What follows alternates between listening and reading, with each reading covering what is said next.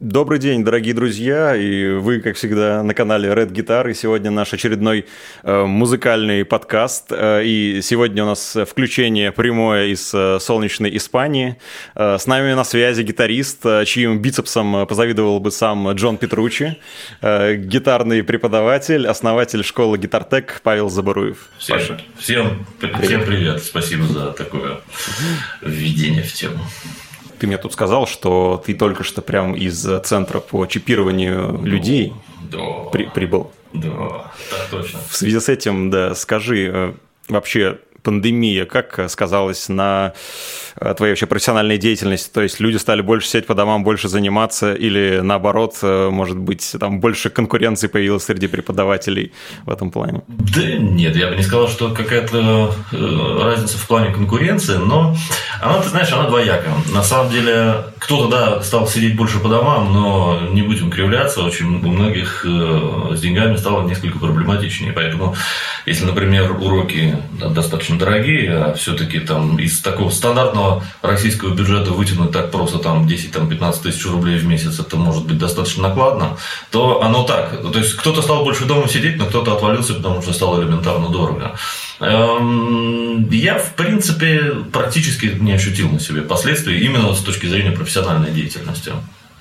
Чтобы подвести к следующему вопросу, хотел спросить, а ты отслеживал когда-нибудь э, вообще процент возрастной, то есть кто к тебе ходит, ну, не только к тебе вообще, в гитар так ходит заниматься, вот какие возрастные группы в основном преобладают? Ну, это в основном взрослые люди. Детей я не беру вообще принципиально, вот вообще прям принципиально. А, Очень-очень часто приходится отсеивать подростков, как странно, я сейчас объясню почему. И в основном, ну опять же, в силу определенной дороговизны, это где-то, я бы сказал так, это от 25 и до, скажем так, 55. То есть вот это вот окно возрастное, вот это вот люди, которые в основном у меня занимаются. А подростков э, отс- э, отсеиваю очень просто, на самом деле, и по простой причине. Часто, на самом деле, пишут, например, э, пишет кто-нибудь из родителей, Типа, вот возьмете там 15-летнего сына на обучение, или там 13-летнего, у меня первый вопрос, а он сам-то как хочет вообще, а что он мне сам-то не напишет? Может, он вообще не знает, кто я такой. Не надо так. Он сам, когда пишет, это другой расклад уже, да, и то там можно еще подумать, там, работать или не работать. А так, вот нет, если кто-то из родителей пишет, нет, у меня был один раз прикол, у меня был, был один раз прикол, Э, чел был молодой, и он каждый раз, значит, приходил на уроки, он ни разу не был готов, вот ни разу он не приходил, что-нибудь сделал, вообще ни разу, то есть вообще ничего не делал дома. Но Каждый раз, значит, он рассказывал, что тут они, значит, вот этим где-то занимались, тут они куда-то, значит, тут поехали, тут вот они чем-то таким занимались, короче, у него жизнь бурлила, а он, ну, а то, что не готов, значит, это вот. И каждый раз, когда что-то у него с гитарой, там, с силком, там, с чем-то, с чем-то у него происходило, он каждый раз рассказывал, что я папе дал, вот папа там что-то выковырял паяльником, там, что-то сделал. А я в очередной раз сижу и думаю, блин, вот там папа, наверное, так нарезает уже, может, папа просто и занимается вместо него. Вот, короче говоря, короче, чувака я выгнал после того, как он мне заявил такую штуку. Ну, выгнал, не значит, что пинком там под зад. А, скажем так, попросил отказаться от моих э, занятий. Потому что он один раз, эм, я в очередной раз задал ему вопрос, ну, ты тебе самому не жалко время, там, деньги тратить. На что он мне сказал, ты хочу мне деньги, это родительские. А Я несколько так это думал, ну что, иди гулять. Не надо, не надо сюда ходить. Ну, Вот такие вот бывают, да. Ну, Вот, э, я, собственно, хотел спросить, э, не знаю, спрашивал ты, но навер- наверняка э, делились твои ученики, вот вообще для чего они занимаются? То есть вот Да, человек пришел, вот д- для чего? Никто, ник- никто не знает, на самом деле. Во-первых, вот мы, я так э, общаюсь, на самом деле, в том ключе, я не, я не скрываю, на самом деле, того, вот как оно происходит, что там происходит. Поэтому задавай вообще любые вопросы, на самом деле, потому что здесь будет только правда об игре на гитаре, о преподавании гитары, вообще об, этой, об- вообще об этой жизни. Потому что оно очень часто подается с таким пафосом, типа профессиональная школа, там, вы с нами, вы добьетесь там, но любые горизонты подвластны. Хрен там, ничего там не подвластно. Большинство людей не понимает, зачем они приходят, но нач- начать здесь нужно с того, что они, ну, по большому счету, может быть, и не должны понимать, потому что в основном такие, как я, мы все работаем с любителями. Это не люди, которые целятся там такие всерьез там в эту дурацкую карьеру там музыканта. Хочу стать музыкантом. Думаю, ну, бедняга, бля. Но это люди просто, которые вот там после работки потренькать, и внезапно человеку вот приходит такая мысль, что типа, а пойду-ка я позанимаюсь к преподавателю. Ну, начинается гугление, там человек, например, например, попадает ко мне.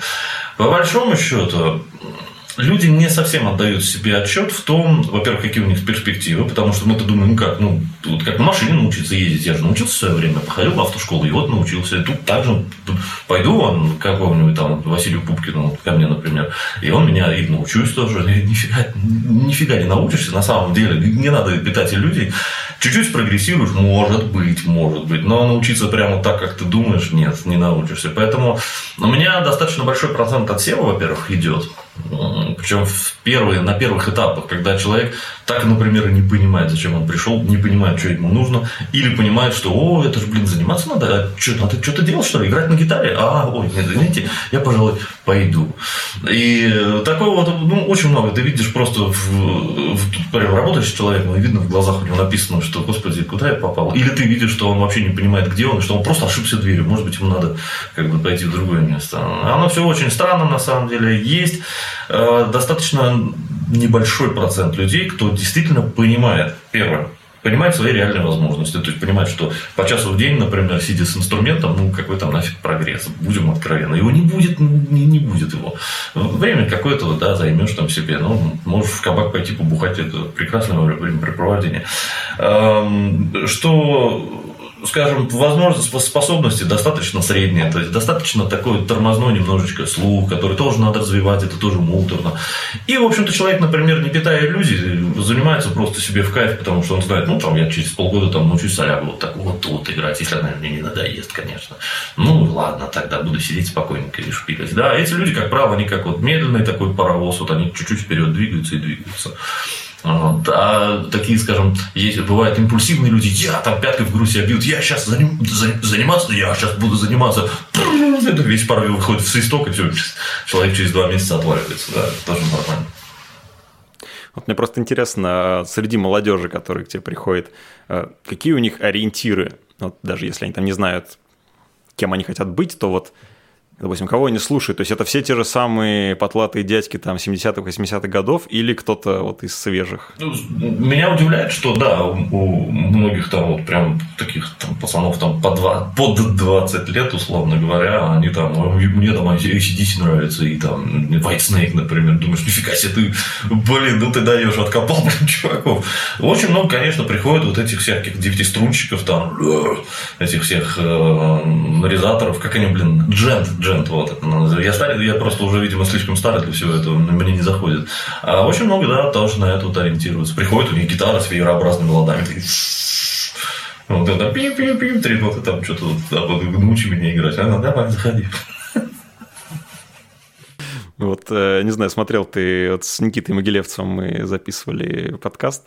Вот там да, такая тема у нас проскользнула, что э, раньше, допустим, вот именно электрогитара, ну, то есть рок-музыка тяжелая, где электрогитара была на переднем плане, то есть это была практически поп-культура, то есть э, это было настолько массово, что вот э, люди смотрели и вот в телевизоре хотели в телевизор, вот а кто в телевизоре? Чувак там с гитарой, да, и вот я хочу тоже пойти туда, а сейчас как бы, ну, уже в принципе-то и музыки особо даже новые именно такой, в таких масштабах популярности тяжелый нету. То есть, да, есть какие-то местечковые, но именно, то есть, это явно не, не популярная музыка. И у меня иногда складывается ощущение, что даже, э, в принципе, сами вот живые выступления, то есть, э, именно как вот такая как часть культуры, то есть она куда-то уходит. Даже потому что я думаю, ну ладно, рэп сейчас популярен, а вот смотришь, допустим, ну вот в Москве, наверное, еще да, а вот, допустим, вот в Саратове, ну то есть, ладно, рокеры ушли на заднее, а где рэперы, где их живые концерты, где их там толпы нету, то есть вообще нет живых выступлений. То есть, Хрен, как ты думаешь? Думаю, блин, это же очевидно, мне кажется, культура меняется, музыка меняется. Да, раньше вот оно было популярно, сейчас вот популярно другое. Сейчас гитарист как... Раньше это был как, вот, ну, условно, да, вот в те же самые там золотые гитарные годы, назовем это так. Вот. А, гитарист это был фактически второй фронтмен. а иногда даже и первый, то есть вот, э, девки, девки там трусами забрасывали их, да, там все, ну, бешеная популярность, всякое такое. А сейчас гитарист, ну, это обычный э, член коллектива, если в нем, конечно, вообще гитара есть, да, там вот как, например, бубен. Вот ты знаешь, например, э, какого-нибудь там гениального исполнителя на бубне, вот, вот я, например, не знаю. Вот точно так же с гитаристами, всем уже похрену давно, да, там, ну, тренькает что-то на электрогитаре сзади, там мебель стоит и все. Да, да, культура изменилась, а мы все по инерции, мы вот такие вот там условные старперы, как я, вот мы по инерции, да, гитара, там, гитаристы, ништяк, Гарри Мур, сейчас там, ну, Джон Сайкс, все уже поддохло давно. Ну, даже говорю, мне больше интересно, что люди просто перестали именно хотеть э, вот играть вживую. То есть, мне кажется, даже вот Никита спрашивает, он говорит, мне вот комфортно дома сидишь, нарезаешь, как бы и все. мне кажется, вот таких э, большинство, кто, в принципе, никуда не стремится вот именно на сцену. Слушай, мне кажется... Просто им комфортнее дома. Мне кажется, у людей просто примера, э, ну, скажем так, примера жизненного нет. Вот, ну, вот, например, давай так. Если мне ну, скажем, 16 лет, вот у меня гормон там бурлит, я умею играть, они там, некоторые из наших любимых гитаристов, они в свои там 16-18 лет нарезали так, что будь здоров, э, что я, например, до сих пор так не умею, не научусь, ну, скажем. И э, перед глазами у него что, например, в его времена были? Перед глазами у него были живые концерты, с которых, а, платят деньги, это главное. У него там у него Феррари, яхта, там все дела, там дом, э, Санта-Крус где-нибудь и всякое подобное. У них там, у них телки, у них э, завалить бухла, завалить всякого другого интересного. И вообще у него жизнь, ну, это внешне. Понятно, что это внешняя обложка, но она была раньше, да, вот у тебя внешне нарисовано вот такое. И э, пацан ему, как бы, условно, нечего терять, у него там кипит все внутри, он, естественно, блин, пойду. Да, когда уже постарше становишься, оно немного по-другому разумеется, какой-то драйв есть, но ты начинаешь, как, ну, по крайней мере, я вот начинаешь думать несколько о других вещах. Ну, тебе надо там себя обеспечить, или там семья, если есть, тоже надо обеспечить. Вопрос как? Живые концерты, ну, в принципе, можно. Не сейчас, конечно, с э, ковидами и всяким таким, но в принципе можно. Но, опять же, вот, как, например, вот я работал, да, я достаточно долго проработал во всей вот этой вот фигне. Не так много. Есть люди, которые просто всю жизнь вот пашут. Я на самом деле только удивляюсь. Потому что там ну, просто вот представь себе, что за 7 дней ты даешь 9 концертов. 7, концертов, 7 концертов, например, это официальный концерт, и 2 еще заказника. Заказник это частного, ну, частное мероприятие, там, свадьба какая-нибудь, да, там, на самом деле, для многих открытий будет, но большинство популярных артистов и у нас, и на Западе, они чуть ли не основную массу бабла косят именно на заказниках, на частных. Ну, вот. И вот за 7 дней ты даешь 9 концертов. Спишь ты не в своей кроватке, там, одеялко накрывшись и сладенько посапывай, нифига. Вот здесь ты поспал в самолете, тут ты поспал в поезде, да, там, а там ты вообще бухал всю ночь, ты просто тупо не спал, да, а, ладно, случается. А здесь ты там заселился в какой-нибудь отель, там, да, там, а вас селят по двое, например, в номер, а твоего там, не знаю, клавишника, носки воняют так, что у тебя там глаза следили всю ночь, и ты просто тупо опять же не мог. Ну, я грубо, очень как бы так э, э, крупными мазками изображаю, но тем не менее. Короче, это действительно серьезная такая выматывающая деятельность, да, вот езда по вот этим гастролям. Не зря, кстати говоря, если и почитаешь, и послушаешь интервью многих популярных артистов или участников коллективов, они достаточно быстро с началом концертной деятельности обзаводились, например, автобусами группными, да, и оборудовали их по полной программе по последнему слову. Что ли не там джакузи тебе поставят или еще что-то. Ну, потому что ты, это как бы твой дом на колесах, и если его не будет, ты сдохнешь, скорее всего, просто через месяц такой работы. работа напряженная, э, здоровье поднимает достаточно много сил, энергии и оплачивается когда-то хорошо, но в основном весьма средне, ну, скажем, по моим, например, меркам, да, возникает вопрос, а нафига я туда поломлюсь-то вообще? Вот, к сожалению, вот оно вот такое, да, вот люди смотрят, может быть, меня, может быть, кто-то, например, меня знает не только как препода, а как музыканта, как гитариста, да, смотрит и, и сейчас такие скажут, ну вот, вот вышел и всем, значит, обломал, что типа музыканты играть музыку не хочет. Нет, я хочу играть музыку, а жрать-то я что буду? Да, там с концертов я не накормлюсь, может быть, здоровья у меня не хватит. Что мне делать? Вот я преподом и сижу. Как и все, не, не нужно кривляться. Люди в это в основном вот в, в эту деятельность идут не за впечатлениями и за крутыми концертными турами, а просто за деньгами. И была бы у них альтернатива, большинство, я тебе уверяю, они бы оттуда свалили. Другое дело, что ты больше ничем заработать не можешь, как музыкант сегодня, ну, как гитарист.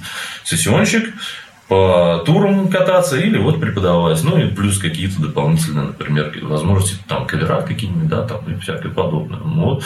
Поэтому, не знаю, большинству поэтому не хочется. Люди же тоже, опять же, люди не видят примеров. Ну, вот там, у меня сосед вот был гитарист, играл там аж у Аллегровой какой-нибудь елы палы Но он такой же, как я, только у него еще и с бухлом проблемы. А, а вторая жена уже от него ушла, да, там, и всякое подобное. То есть, вот, как бы, ну, нехорошо у человека жизнь сложилась. Я так, я, типа, в офисе сейчас заработает столько же денег, а мне кататься никуда не надо. Ну, что у него за пример будет перед глазами? Ну, вот такой вот будет пример. Конечно, он не пойдет на концерты играть, в смысле, а так.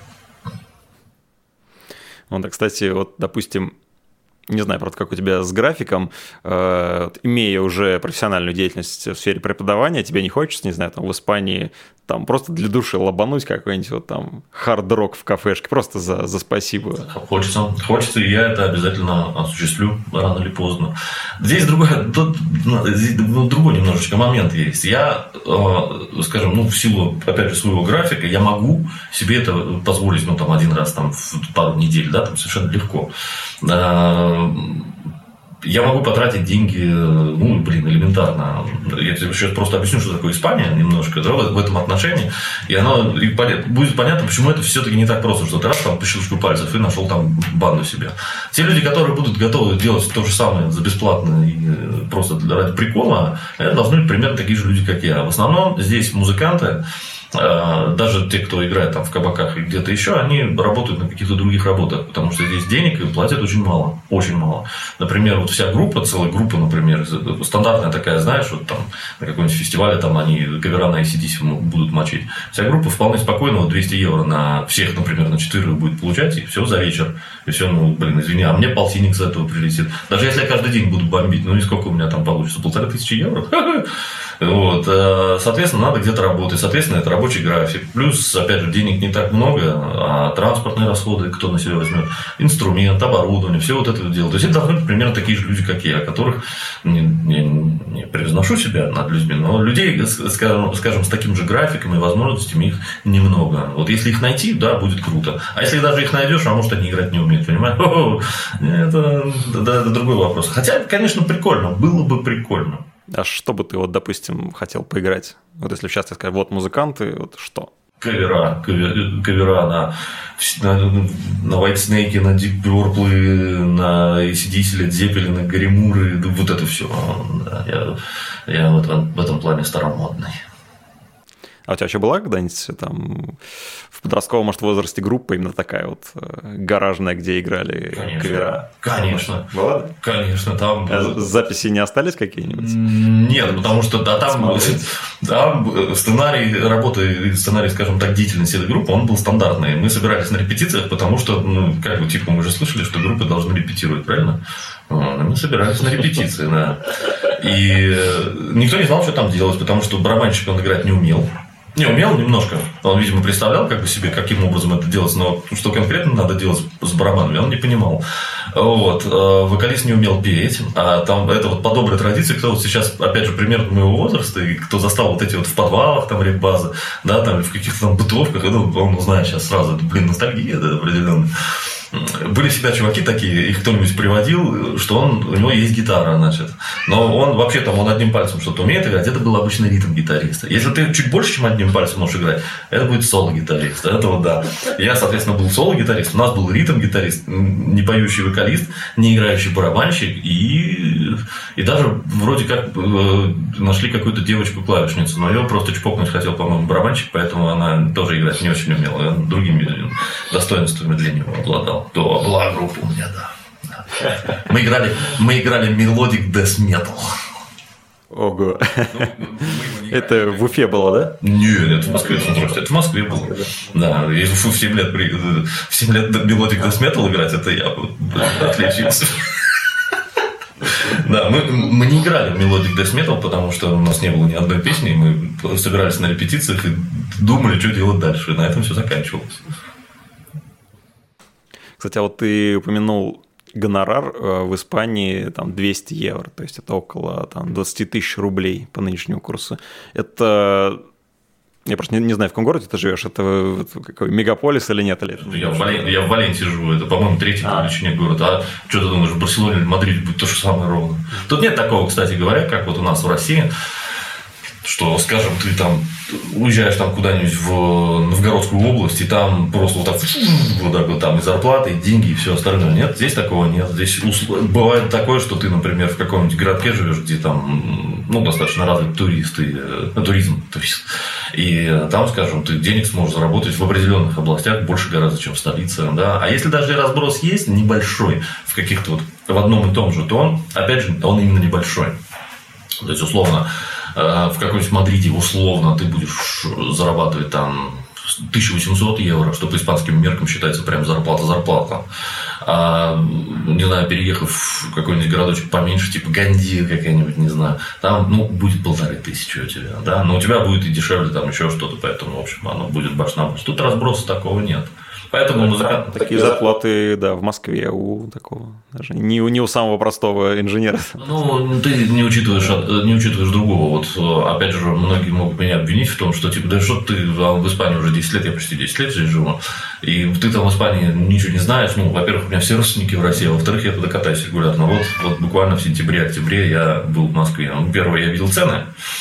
Второе, я видел, например, цены на, там, ну, не знаю, коммунальные услуги, там еще что-то. Тут это весьма сурово. Вот, например, ты знаешь о том, что испанцы э, в массе своей, они очень редко включают кондиционер дома, если он вообще у них есть. А причина очень простая. Потому что за электричество дорого. Да. То же самое с отоплением. Тут страшно, кстати говоря, многие, опять же, не знают и не ценят этого. Там, вот тут, э, они сидят, сидят, например, в квартирах, ну, им тепло, там в трусах можно зимой ходить, потому что ну, дома тепло. Да, в Испании не так. В Испании вот эти вот обычные дома, причем я чуть дальше расскажу, что это за дома, они очень холодные. Там стены, вот у меня сейчас стены, они ледяные. И топить, ну, это, во-первых, да, это стоит дорого, а во-вторых, вот ты, например, кондиционер вырубил, да, из режима обогрева или, или э, обогреватель, и у тебя стало холодно за минуту буквально. Сейчас, одну секунду, я это вырежу, я коту дверь открою. Заходи, заходи. Давай. Вот так вот. Это, это Кузьмич. Давай, я увлекся с радостью. То есть здесь на самом деле это дорого. Здесь многие вещи очень дорогие, плюс высокие налоги, плюс э, дорогое, например, здравоохранение. Хотя у них там в этом плане социализм определенный, да, что у них есть бесплатная медицина, которая, например, в Америке, ну, можно считать, что нет. И даже частная страховка намного дешевле, чем в Штатах. Но, тем не менее, во многих аспектах здесь жить намного дороже. Поэтому твоя зарплата условно в там, 1500 евро, она там очень быстро превращается в ноль. Очень быстро. Так что то же самое со школами, да, ну, со всеми, со всеми делами. Коль уж мы коснулись э, таких э, социально-экономических э, вопросов, вот в свое время я удивился, вот если вот вы посмотрите на дорогие зрители, на Павла Забуруева, допустим, если вы с ним не очень хорошо знакомы, не смотрели ролики, то вот может сложиться впечатление, что вот э, мужчина солидный, э, со своим бизнесом, вот, там, катается на байке спортивного телосложения, вот, там, красавица жена, все дела, вот, и по идее вот, э, это образ такой, там, не знаю, с обложки журнала JQ, и Павел должен нам рассказывать о там, прелестях свободного рыночка и о том, как вот каждый может добиться всего чего хочет, надо только мыслить как бизнесмен и сразу, да, повалятся золотые горы. Но если начинаешь читать э, заметки Павла, там, э, по-моему, называлось, э, ой, я не помню, как называлась статья, что-то типа почему нет денег или что-то что такое на сайте. И там прям практически Карл Маркс, классовая борьба, буржуазия, пролетариат, все дела. Как так, Павел? Ну так это же, блин, это же не принадлежность к определенной, скажем так, идеологической группе, на мой взгляд, это совершенно очевидные вещи. Да? Ну, то есть там можно 10 раз сказать, там, это весь марксизм, знаете, это все уже устарело. Там, ну, теорема Пифагора тоже до сих пор есть. И ты что, теорема Пифагора тоже устарела, что ли, да? Или там арифметика, может быть, и там, сколько тысяч лет-то все это уже известно. Нет, это совершенно очевидные вещи, совершенно очевидные. А э, вот, это все, вот эти все такие, условно, мантры, назовем их, да, о том, что ты можешь, ты, ты добьешься, ну, просто можно посмотреть вокруг, и самое главное, посмотреть на тех, кто добился, и сколько их таких. Это же типичная ошибка выжившего. А потом внезапно, внезапно выясняется, что, не знаю, у какого-нибудь там как недавно же приводился в пример Илон Маск, что вот он такой молодец, там, бизнес там с нуля начал. У него у, то ли у папы, то ли у дедушки были прииски эти алмазные в Южной Африке во время. По-моему, у, отца, у отца его, да. Да, да, да. Есть... да я, я очень смеялся, да, и, да. Его мама написала книжку, что типа, как я там, знаешь, создала себя, сейчас вот она везде там в рекламе вылезает, и там я зашел на сайт, и, и там первая же строчка, э, там я вспоминаю детство, как, а, типа, я начала с нуля, да, помню, вспоминаю детство, как мой папа там, да, прокатил меня на своем самолете, да, там вот э, вокруг какого-то там еще, полуострова. Еще, еще круче было бы, да, там, детство у меня было достаточно сурово, у нас ничего не было, и в доме была всего одна гувернантка. Что это такое? Да, да, то есть поэтому ну, надо смотреть на вещи, как мне кажется, реально. Но многие люди, они же как бы верят просто. Вот им сказали, они верующие, вот они, да, да.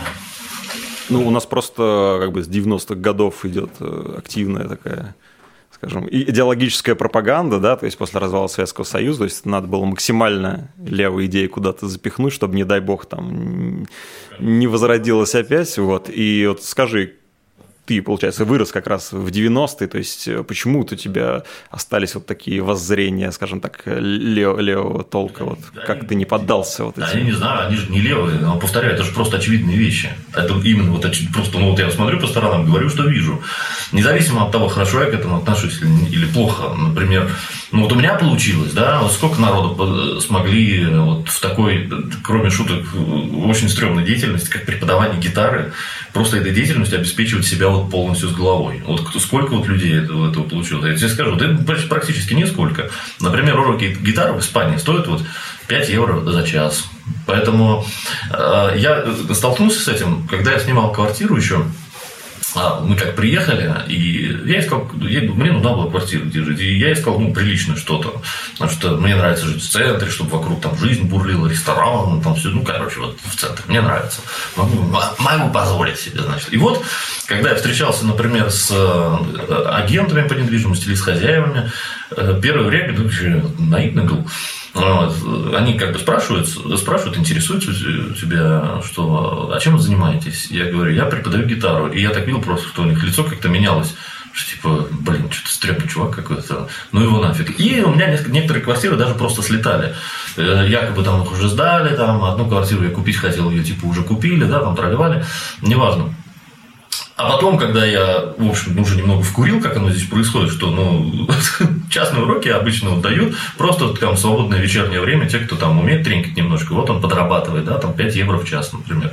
Ну, то есть, э, им сложно объяснить, что ты, преподавая гитару, можешь себе позволить там снять квартиру за полторы штуки евро, например, и э, у них это в голове не укладывается. Поэтому я поменял, у меня легенда теперь другая. Я директор школы искусств. И тогда все, и тогда все в порядке, да, то есть у меня все, у меня бумажка с зарплатой, с налогами есть, вот все, я, пожалуйста, я SEO, короче, вот. Они такие, м-м, да, ну тогда ништяк. А вот преподаватель гитары, это все, это прям такое. И вот сколько людей смогли это? Ну вот единицы, да. Ну давайте я сейчас всем буду рассказывать. Ребята, преподавайте гитару, и все у вас получится. Ни хрена у вас не получится, все будет плохо, и денег у вас не будет, и, я не знаю, лучше, не знаю, идти на какую-нибудь востребованную работу, востребованную профессию. Я, собственно, тоже я не должен был становиться музыкантом и гитаристом. Меня родители готовили зачем-то, я не знаю, правда, зачем, они меня готовили к техническому образованию, почему-то инженера. такой хрен нужен инженер, особенно там, начиная с 90-х годов, вообще непонятно. Но вот я, я Бауманку закончил, поэтому, да. А, тем не менее, вот лет 16 я уже зарабатывал гитарой. И, вот, тем не менее, закончил вот университет. Отчасти они были правы, потому что ну, музыка это все-таки это полная хрень ну, в качестве профессии. Ну там сегодня, сегодня сытно, завтра голодно. Вот. У меня по-другому немного я выстроил, повторяю, это единица. Да, видимо, родители старались меня как-то немного обезопасить в этом отношении. Правильно делали, с одной стороны. С другой стороны, не получилось ни хрена. Видишь, все равно я да, не, ну, родители, да, они воспитаны все-таки как бы э, в Советском Союзе, где там ты закончил, вот тебе направление, езжай, то есть ты как бы не останешься голодным, так скажем. У меня ситуация хуже гораздо. У меня отец музыкант всю, всю свою жизнь, поэтому он прекрасно знает, что это такое, как это жопа, извините. Вот. И, в общем-то, не хотел, чтобы я вот в это, в это попал. А, ну, так в итоге-то а, а, а, закончилось-то чем? Я не музыкой зарабатывают деньги-то, ну, будем откровенны, не музыкой. Менеджмент фактически, да, преподавательская деятельность – это очень-очень далекая деятельность от э, музыки вообще. Поэтому, кстати говоря, многие очень крутые музыканты, ну, очень сложно у них чему-то научиться. Потому что, а, вот смотри, через гриф, ладно, понял, да, вот ништяк, вот этот классный пассаж. И хрен там толку, ты, ты, ты что, елы пал я вообще, во-первых, ничего не понял, во-вторых, я там три ноты еле-еле на грифе ковыряю, как так? Ну, ты позанимайся побольше, все получится у тебя. Вот это стиль преподавания. Другая совершенно профессия, с музыкой очень опосредованно связанная. И, опять же, выстроить ее было ну, тяжело, вот у меня получилось. Так что в итоге все закончилось так, как оно и закончилось. Хотя надо признать, что я когда и музыкой непосредственно занимался, в принципе, я поднимал, поднимал достаточно неплохо. Особенно когда, ну, не особенно, а во все времена, потому что я, например, делал аранжировки, в том числе на заказ, и предпочитал работать с частными клиентами, то есть просто частники, которые там хотели песню, например, оформить какую-то вот свою, да, там. Я заряжал очень прилично. По тем временам мне было лет, наверное, 18-20, 500 долларов песня у меня стоила. И я, например, мог вполне спокойно там в течение пары месяцев альбом, например, из 16 песен зафигарить. 8 тысяч баксов для 18-летнего пацана это какие или там 20-летнего, начало 2000-х годов, это просто фантастические деньги, просто фантастические по тем временам для моего возраста были, для тех, кто зарабатывал их сам. У меня весь дом был, у меня все в гитарах там было, в оборудовании, просто, ну, то есть ты буквально не знаешь, куда их девать. Я, дурак, квартиру не купил в Москве на тот момент, вот я как, каким-то образом я эти деньги просирал талантливо, но это я умею. Вот. А, кстати, а прикол еще, а в институте, когда я учился, я скрывал. Но ну, всегда же видно, на самом деле, по тебе, что, ну, как у тебя вот с этим делом, да, то есть, есть у тебя что-то, или там совсем по нулям. Я понимал, что это тоже видно. И в то же время я понимал, что если все сейчас узнают, чем я на самом деле занимаюсь, там, то есть, аранжировки, там, еще чем-то, э, то, скорее всего, начнется давление, что, типа, ну, хрен ты тут делаешь, что ты место в техническом вузе занимаешь, иди там в свою консерваторию. Поэтому я играл роль э, мальчика-мажора. Я делал вид, что у меня богатые родители, я никому не говорил, никому, даже вот кореша, с кем мы там тусовались, никто не знал, знал, чем я занимаюсь. Вот папа, папа с мамой вот богатые, вот у меня денежка, поэтому есть всегда. Поэтому я скидываюсь там, да, там, когда нужно продолжение банкета, я там от своих добавляю, всегда были деньги. А потом узнали на шестом курсе, и меня поперли прямо с диплома фактически. А, так, я потом остановился и защищался. Дальше всех просите. Мы упомянули там, да, 90-е пропаганда. Вот как ты считаешь вообще, э, вот нам уже говорят, что вот эта совковая цензура, вот она там губила таланты и, и так далее. Вот вообще э, такая вот система, да, социалистическая, ну, для музыканта, когда есть какой-то художественный руководитель, который, да, там вот э, от тебя что-то требует, вот, э, как это вообще в плюс, не в плюс идет музыканту, то есть... А, а где ее нету-то, этой цензуры? Вот что, например, на Западе цензуры нет, ну, хорошо, иди попробуй в Фейсбуке, напиши что-нибудь про назовем их мягко, лиц нетрадиционной ориентации, например. Посмотришь, что с тобой будет, да. А если на работе, например, скажем, в чем ты будешь не согласен с начальником, или, например, э, хорошо, если мы говорим про искусство, ну, так там же есть такой человек, как продюсер, Будешь делать то, что он скажет, потому что именно он тебя деньгами-то обеспечивает. А не будешь делать, ну ты пошел вон, кому-то, своим мнением кому-то нафиг нужен. Тут на самом деле, вот тут в Европе, э, как бы Испания, она, с одной стороны, не совсем Европа, с другой стороны, у них вот прям такой вот типичный такой вот менталитет прямо, да, вот он прям такой западный. Э, и в, отчасти, на самом деле, это не очень мне, мне лично нравится, это достаточно чуждо. И вот этот внешний как бы лоск такой, что типа вот мы свободны, да, вот, вот у нас можно все. Можно, но только в определенных как бы аспектах, и только в определенной, э, в определенной степени. Чуть дальше ты зайти просто, у, у них даже мысли не возникает как-то так, вот, дальше, да, куда-то пойти, там, э, не знаю, там, начальника обругать, например, или э, назвать там гомосеков нехорошим словом, или сказать просто, что тебе не нравится там гей-парад. Вот мне, например, не нравится гей-парад. Попробуй скажи, давай, иди. Или, например, не нравится тебе там, э, скажем, иммигранты, которых там, э, которые героином, скажем, торгуют, да, на улице. Вот мне, например, не нравится, иди скажи. Тебя мигом приведут в чувство и объяснят тебе, что они бедные, страдают. Тут даже, тут более того, я тебе вот такой, такой, такой прикол скажу. Сейчас вот многие офигевают от того, что в Америке, знаешь, да, что там, если ниже определенной суммы обнесли магазин, то ответственность не наступает для... Это уже грабеж фактически, открытое воровство. Ну, то есть человек заходит в магазин, берет, берет товар и выходит, потому что если там ниже определенной стоимости, он ответственность за это не несет уголовной. Ну, это, наверное, административная какая-то, типа не уголовная, да, не наступает? Или вообще никакой ответственности? Вот смотри, э, не вникая в это, я, в, я тебе про другое скажу. Еще 10 лет назад, когда я только э, жил в Барселоне, Барселона очень криминальный город, кроме шуток, вот именно уличная преступность. Там, по сравнению с Москвой, я не знаю, это как э, фильмы про Рыбакопа, знаешь, где там эти чуваки такие с цепями бегают, всех насилуют. Вот это, по сравнению с Москвой, это просто чума. Так вот, и тогда еще, я помню, если у тебя, например, стырили там, мобилу, сумку, еще что-то, если ущерб был, по-моему, ниже 400 евро, то полиция даже задерживать не будет вором.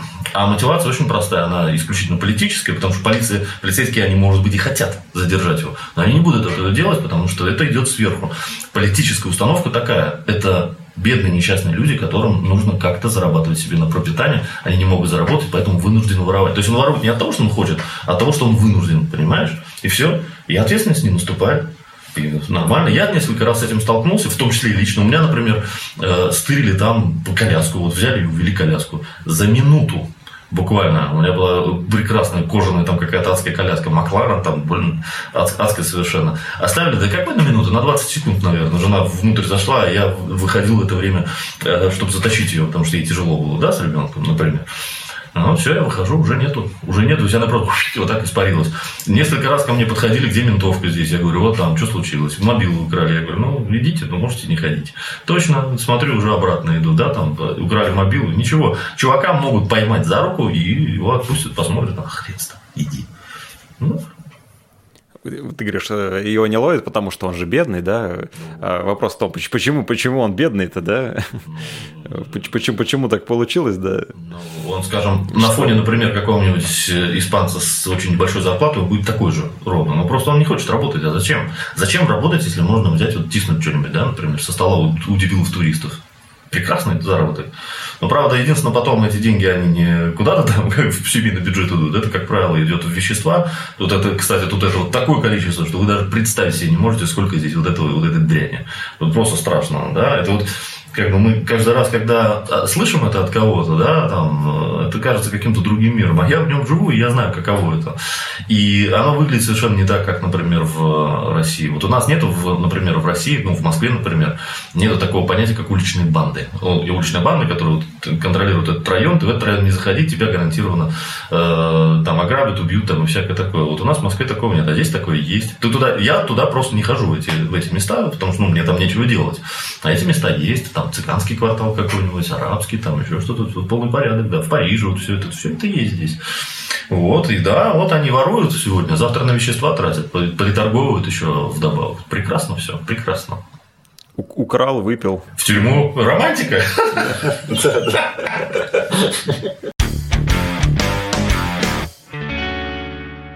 Скажем, мне близки идеи социальной справедливости.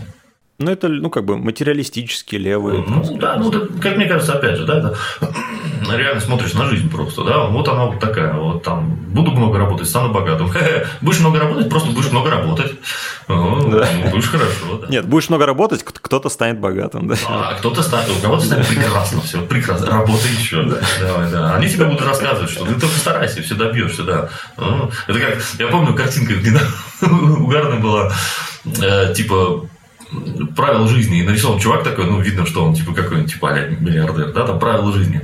Там вставай каждый день в 7 утра, там 40 минут обязательно посвящай медитации, там, имей папу миллиардера.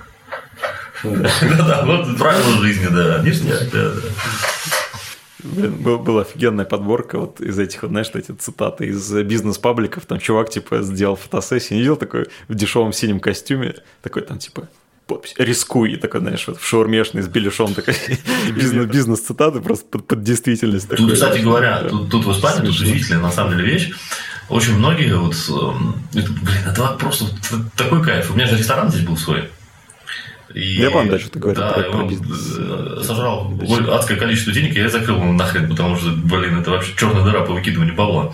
Но суть не в этом, ты как бы по долгую службу начинаешь общаться с окружающими, там, со всякими этими, да, там, владельцами других кабаков, еще чем-то. И общаешься, естественно, и с работающими там гражданами, кто там за баром, кто официант. И практически все как один, вот если молодежь, там, если кто-то учится в университете, например, да, вот ты ходишь в да, на кого ты учишься? У них у всех один ответ – бизнесу. То есть они ходят учиться бизнесу, что там они учат, непонятно. И все как один работают барменами и официантами, естественно, и больше ничего и не светит. Что значит учиться бизнесу? Что, ты вообще несешь, блин? Учиться бизнесу. Иди вон, блин, пиво принеси, блин. Давай, бизнесмен, блин.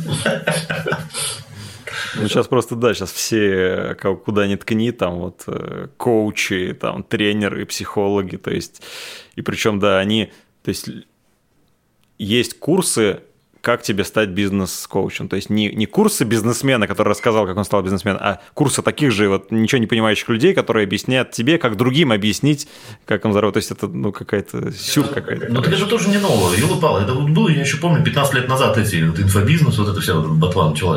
Лет 15 назад, еще до переезда в Испанию, насколько я помню. И там же э, мне один чувак, он прям вот один знакомый, он прям втирал, что насколько это круто, насколько там куча бабла, там, ну, в этом я не сомневаюсь, кстати говоря он какой-то был там чувак, который приезжал в Москву, у него там полный стадион собрал, бабла там покривлялся, поскакал по сцене и улетел на своем частном самолете обратно к себе, в эту вашу Америку. Ну вот, и он меня убеждал, насколько это круто. Я думаю, надо, ну, надо ознакомиться же с темой, правильно, чтобы мнение-то иметь. Я начал ознакомливаться. И там прям это вот натуральная вот хрень что, значит, за тысячу рублей, значит, я с человека собираю, и у меня будет семинар про то, как продавать семинары за тысячу рублей.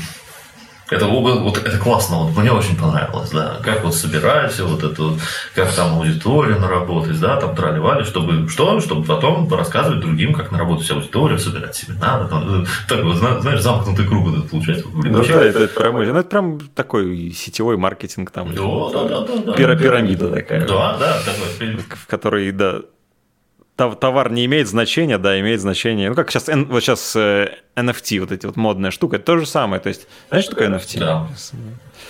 Вот, то есть, ты, по сути, ты продаешь нич- ничто просто, вот какой-то цифровой код продаешь, да, но из-за того, что если ты прорекламируешь свой цифровой код, как он станет иметь ценность, да, на этих биржах, вот и все, то есть очень, очень, да, конечно, такая какая-то параллельная реальность существует, в которой реальные люди зарабатывают деньги, но, да, многие думают, что это вот все могут заработать там, да. Все зарабатывают, потому что кто-то потерял деньги, поэтому кто-то заработал. Естественно, но опять же, это вот люди в основном вот на это все ведутся и так вот с пылающими взорами во все это идут. Вот я, по крайней мере, сколько вижу, это молодежь, там, которым, не знаю, там лет по 18, по 20, они такие вот, да, там вот все. Они же не видели просто несколько э, того, вот, например, что застал еще я. Я вот лично, например, застал МММ, всякие вот эти Хапер Инвест, я же помню лично все это. Я никогда не забуду. Леня Голубков, да. Да, да, да, да, да. Я, я не халявщик, я партнер. Вот. Эту дуру там привезли из какого-то сериала там мексиканского, который сидел там вообще, по-моему, не одуплял. Почему, почему ей дали чемодан бабла, чтобы он в кадре посидел с какими-то алкоголиками? Блин, что происходит? Но я помню уже тогда, Значит, это было, когда все это развалилось, естественно, Мавроди, Мавроди спиздил у всех деньги, значит, и там люди с пикетами стояли, стояли они, между прочим, э, что типа руки прочь от Мавроди, руки прочь от МММ. Потому что они думали, что если сейчас власть коварная не станет вмешиваться, то все станет хорошо, и они по акциям по своим получат адские дивиденды.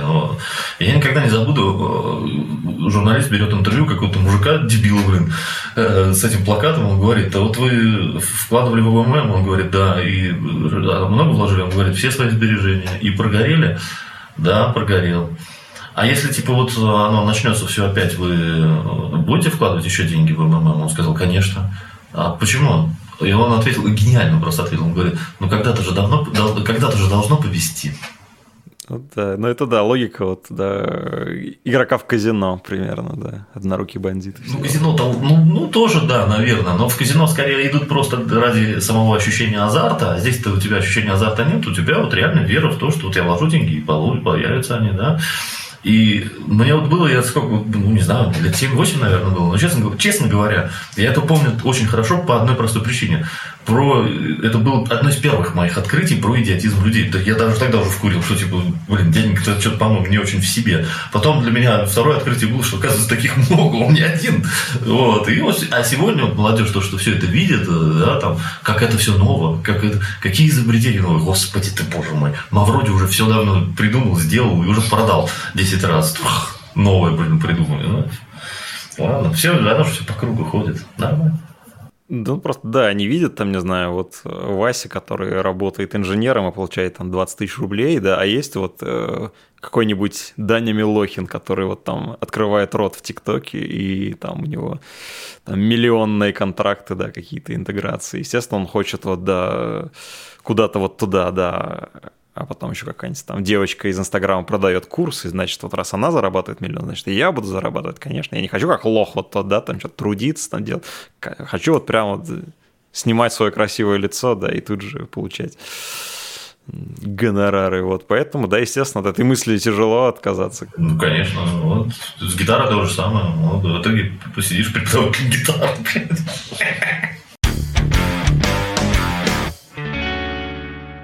Как тебе, если там вот на улице Испании там бандитские группировки, то как тебе вообще вот эти вот наши взаимодействия гитарных э, коалиций вот, происходящих? Вообще, мне интересно вот такой вопрос.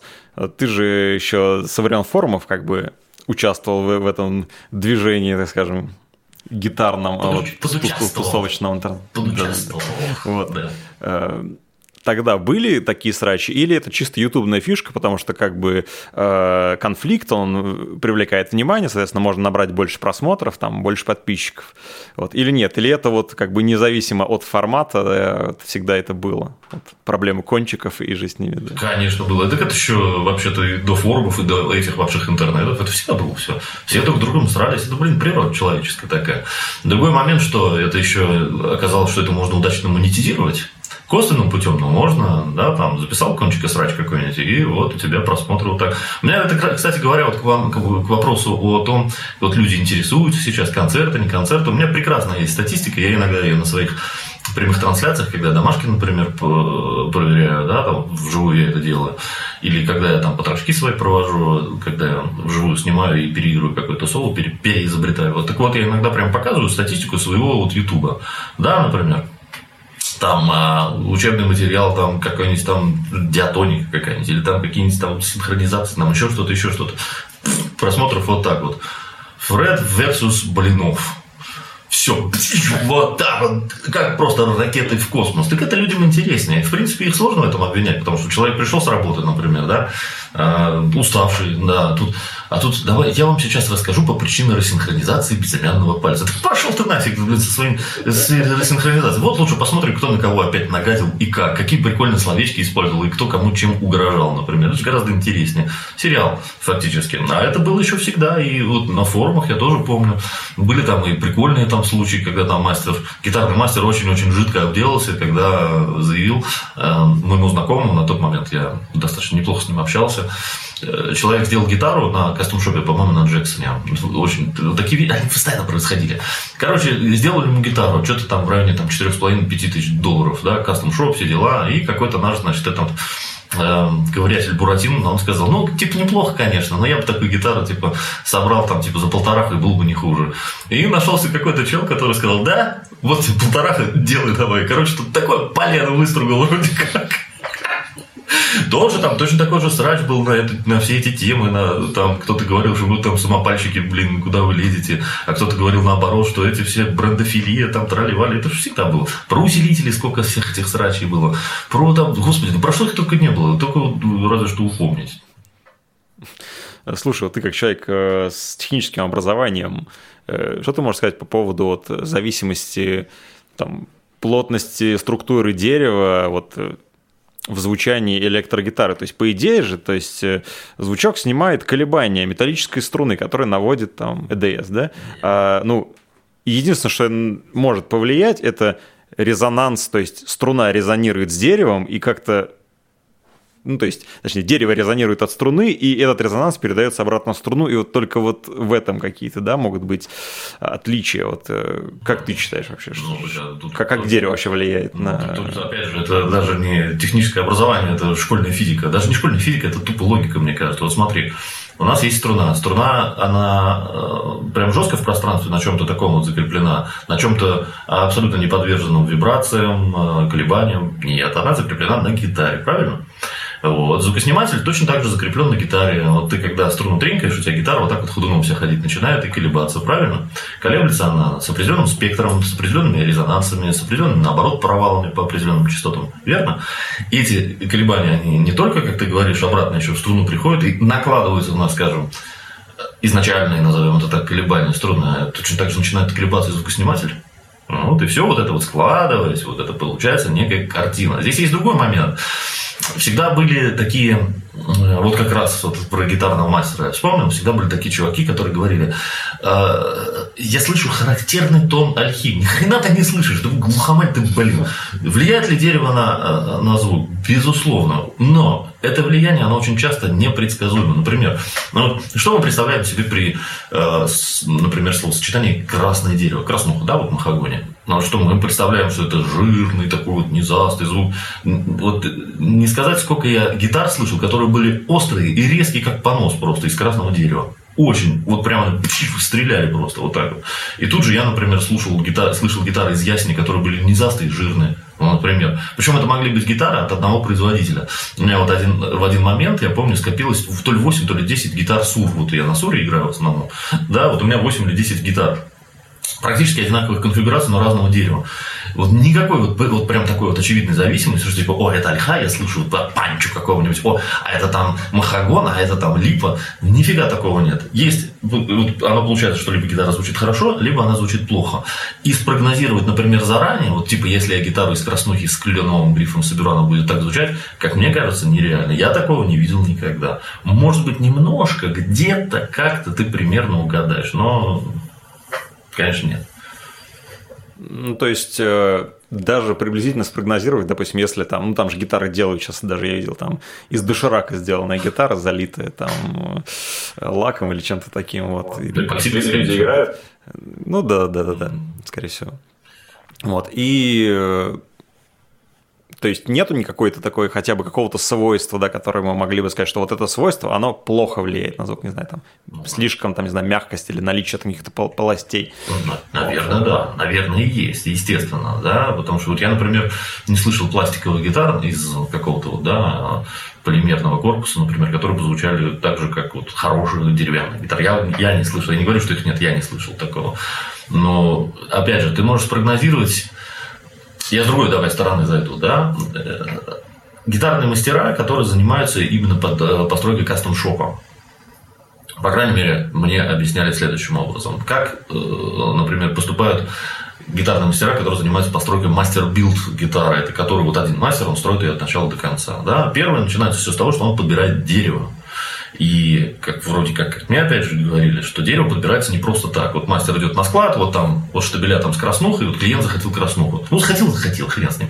Вот там э, кленовые заготовки там для доски просто, да, там из которых грифы будут делать. Вот он выбрал какую-нибудь доску из краснухи, как-то они там прощупывают, там простукивают, неважно. И вот он выбрал дерево для, для грифа, которое тоже будет к этой доске подходить. И тогда он ну, начинает из них пилить. Как я представляю себе, что он изначально примерно слышит резонанс одной доски и резонанс другой доски. Ну, не резонанс назовем это, это спектр. Да, спектр э, характерный для вот этой доски или для вот этой доски. И он понимает по опыту, может быть, при, руководствуясь какими-то определенными знаниями, что вот такой вот спектр грифа с таким спектром корпуса вот вместе звучать будут вот прям окей. И он начинает тогда из этого всего собирать. Как яркий пример, когда Вай рассказывал про свою Эбо гитару, он Э, как раз говорил примерно это, что он собрал ее из нескольких э, прототипов джемов своих, да, вот корпус от одного взял, э, гриф от другого, и что он прямо где-то то ли показывал, я не помню, что он прям щелкает и говорит, вы слышите, на одной ноте они, типа, щелчок вот одну и ту же ноту имеют, да, в резонансе. Вот, грубо говоря, соображения такие. И именно поэтому, опять же, это немного в другую сторону, но серийные гитары, они делаются немного не так. Там вот штабеля под корпуса, вот штабеля под грифы. Взяли эту доску, взяли эту доску, поехали пилить. Может, может ли при этом получиться хорошая гитара? Конечно, может. И серийных гитар крутых, вот, вот так, опять же, валом, для которых никто дерево не подбирал. Ну, так совпало. Вот доски прям вот хорошо прям друг к другу подошли. Да? То есть, если это делает мастер изначально, ну, наверное, если он, у него с головой все хорошо, и он руки из правильного места, и голова на месте, то, скорее всего, он подберет все как надо, и звучать будет хорошо. Да? Серийная, это, ну, иди в магазин, пересмотри 50 штук и купи одну. И будет отлично все в твоей жизни. Итак, Павел, да. у нас Блиц опрос. Было ли у тебя какое-нибудь в детстве заблуждение? Вот, допустим, у меня было такое, что слушаешь э, допустим, кассету какую-нибудь, а потом открываешь буклет, и там написано, что у них там в составе один гитарист, а гитары играются две. Я думаю, блин, как же вот он там... А, может, вокалист, наверное, играет, да. То есть, что как бы, я думал, что те, кто на обложке, вот там, они вот только играют вместе, то есть, что там многодорожечная запись, это я не знал. Вот был ли у тебя да, то есть, что-то такое, вот такие какие-то странные вещи, которые ты потом вдруг осознал там в подростковом возрасте? Про музыку, про музыку, про музыку нет. Ну, у меня были стандартные заблуждения детские о том, что если в погоди, там, да, тысяча очков дойти найти, там мультик покажут, ну, всякая вот такая вот фигня. Да. у меня было все стандартно очень, очень сильно. Я про музыку особо не думал в те годы. А когда начал про музыку думать, уже никаких у меня иллюзий на этот счет не осталось. Да, только суровая реальность. Да. Так, вопрос такой, слэш или хэммит? И слэш, и хэммит, оба прекрасны. Если бы лежали две кассеты, вот избранная из того и из другого, что бы ты... Скорее слэша, на самом деле, потому что он мастер страшно запоминающихся слегов. Просто вот мастер каких поискать. Несмотря на... Мы знаем, какое отношение к нему.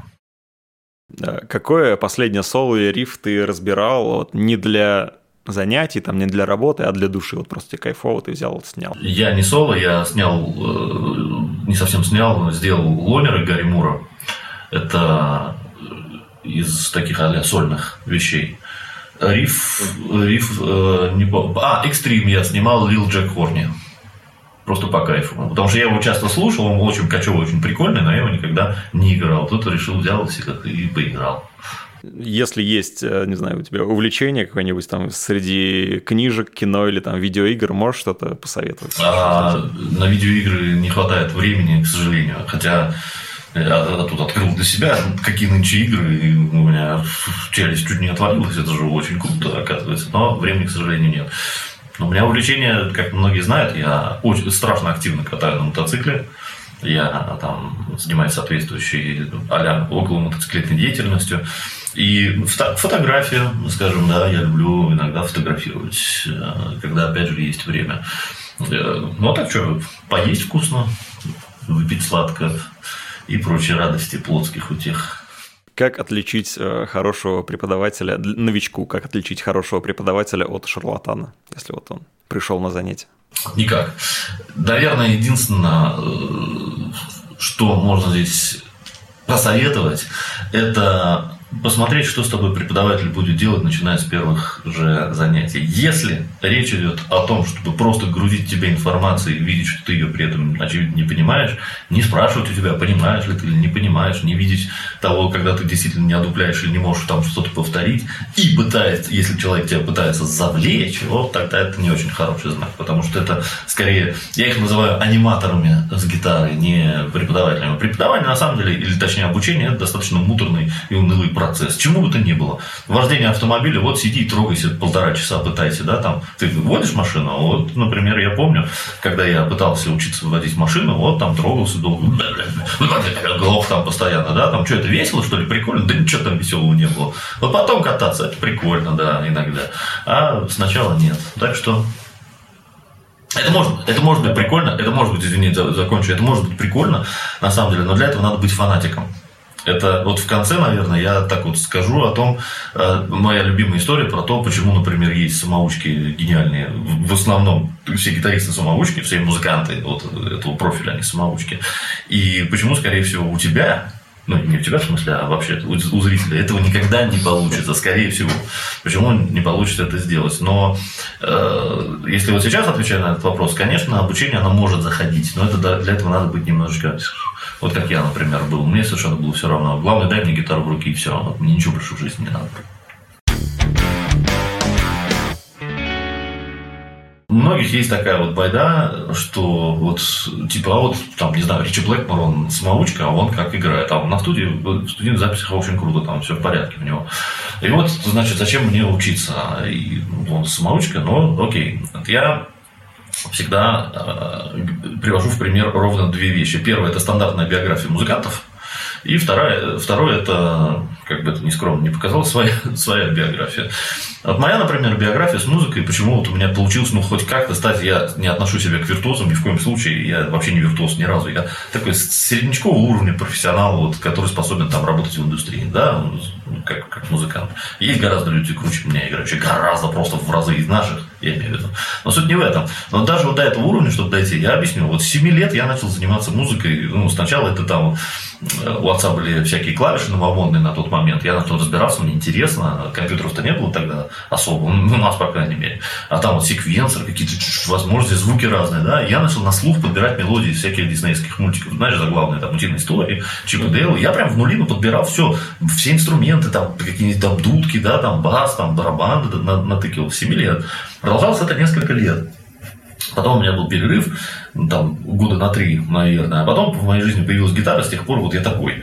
И когда, дело в том, что когда в моей жизни появилась гитара, у меня на эту тему свернула башню окончательно, но было несколько моментов, которые, собственно, позволили мне хоть чего-то да, там, в этом отношении добиться. Первое, это, повторяю, у меня был уже на тот момент прокачанный слух. Я, блин, 7 лет его прокачивал, причем вот так вот, ударными темпами. Второе, я действительно был фанатик. То есть, вот прямо дай мне гитару. Скажем так, люди, которые говорят, ну, блин, два часа просидеть с гитарой, прозаниматься, это, ну, это, ну, я, конечно, могу себя заставлять.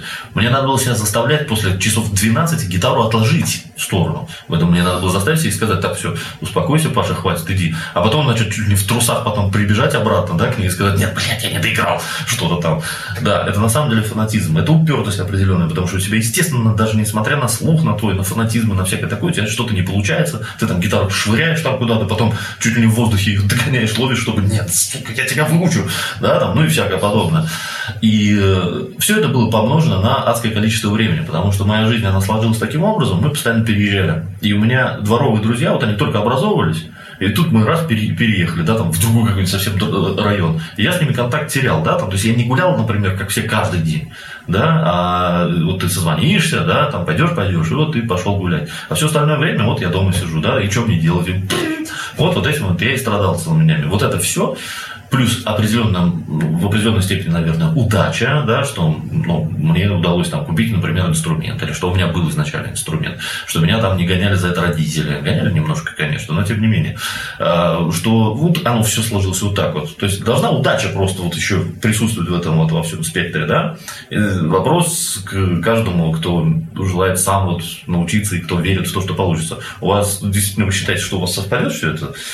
А второй пример, это вот прочитаешь, прочитаешь любую абсолютно биографию любых, вот всех музыкантов. У них начиналось это точно таким же условным образом, что ему вот попало в детстве там гитара, он начал на ней играть, и была, например, группа, не группа даже мечты, а э, в школе был вот ансамбль, который играли там на всяких выпускных балах, да, там всякое такое, но они даже не мечтали туда попасть, потому что там играли там старшаки, а мы там эти мелкие. Вот. И тут, значит, вот его позвали, потому что гитарист, значит, например, ушел там, не знаю, ну, не в армию, там, скажем, ушел в колледж, колледж учиться, вот, его позвали, и тут он прошел. Он был мельче их всех, он на три года младше всех, но, значит, он с, ним стал, с ними стал играть, а это взросляки. Они начали его таскать на какие-то репетиции, на какие, у, у них был гараж, где они репетировали, вау, там, типа, круто, да, там. Первый вопрос. Из всех детей, например, условно, таких же точно, как ты, с каким из них, с такими же талантами и способностями, как у тебя, с каким из них повезло просто вот хоть куда-то дальше своего дома выйти. Только тебе, например. А 10 тысяч других таких же, как ты, может быть, не слабее тебя, может быть, даже и посильнее тебя, и поспособнее, и как бы поталантливее и всякое подобное, а они никуда не прошли, и у них все это загнулось. Окей, вот играешь в школьном вот этом вот ансамбле, так сказать.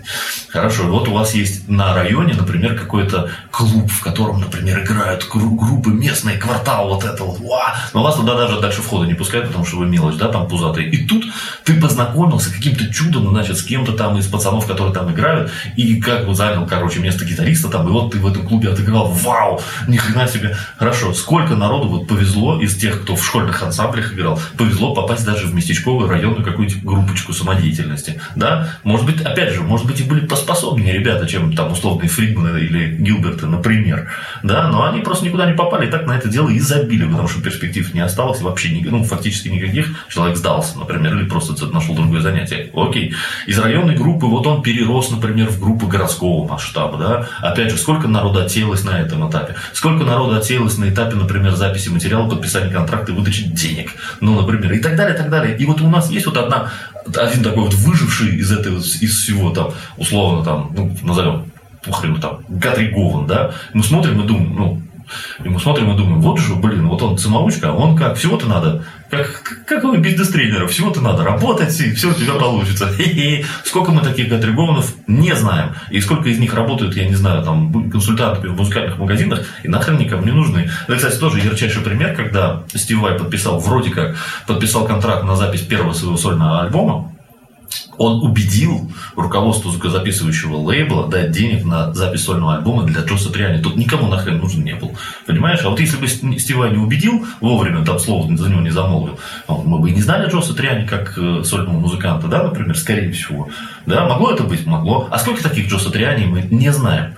Очень много, правильно? Вот, поэтому очень глупо смотреть на одного выжившего и думать, что у меня тоже получится. Скорее всего, чисто, чисто статистически у тебя получится, как вот у всех остальных, которых мы не знаем, которые так и никуда не продвинулись. Не надо питать иллюзий вообще ни о чем. Смотреть надо на вещи трезво. Вот Кузьмич со мной явно что согласен. Давай, ложись, мой хороший. Вот такая вот фигня. Э, дорогие друзья, наш э, подкаст э, подошел к концу. Вот, с вами был Павел Забуруев, Александр Храпаль. Вот. Заходите на канал Гитартек, там много очень полезной информации ставьте и лайки. множество. Да, ставьте лайки, колокольчики обязательно. Вот, да, и будьте реалистами, но при этом как бы если вы действительно что-то любите, занимайтесь, да. Да, да, не надо, не надо думать ни о чем.